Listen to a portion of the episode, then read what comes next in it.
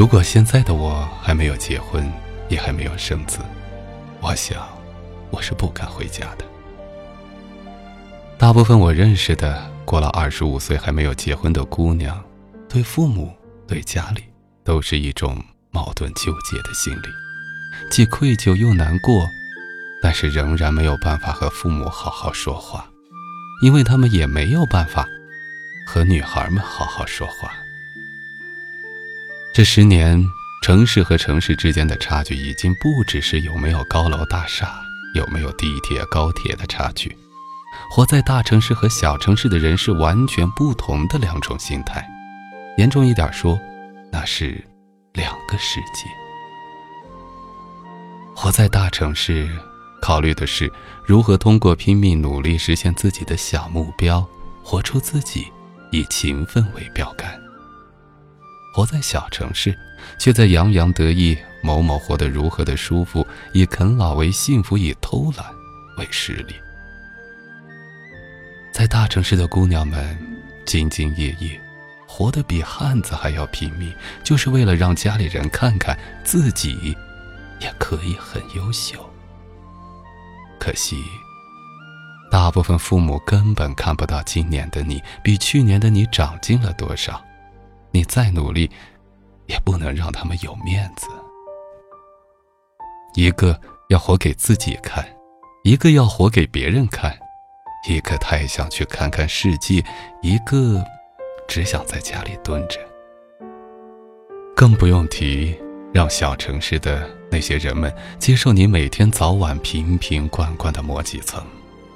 很多人一回家听到的话语，无非就是这些都是化学物质，抹这些纯属浪费钱。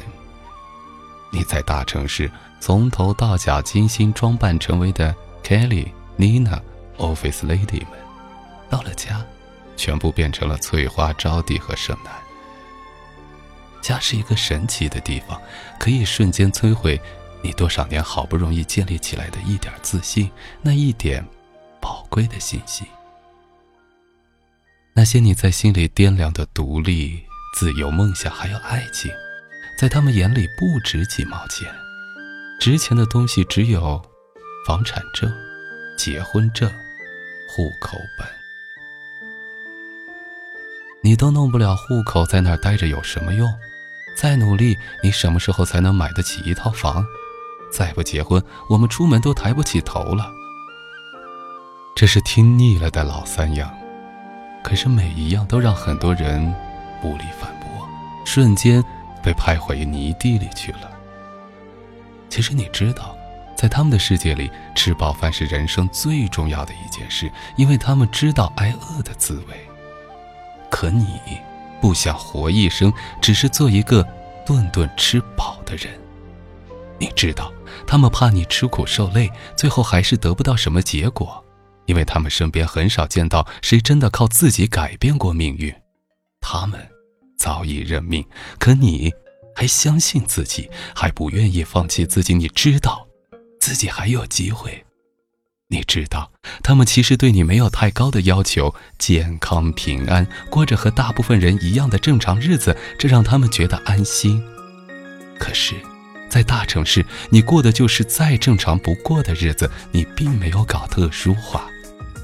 不是不知道他们要什么，只是真的做不到。小的时候，他们可以要求你做到这个做到那个，做不到的你会偷偷哭，会自责埋怨愧疚。现在，你依然会愧疚，可是这一次，你还是想坚持自己的路。有太多话在心头，几秒钟就吞了回去。有多少人在家就变成一个只会吃饭睡觉、感知麻木的人？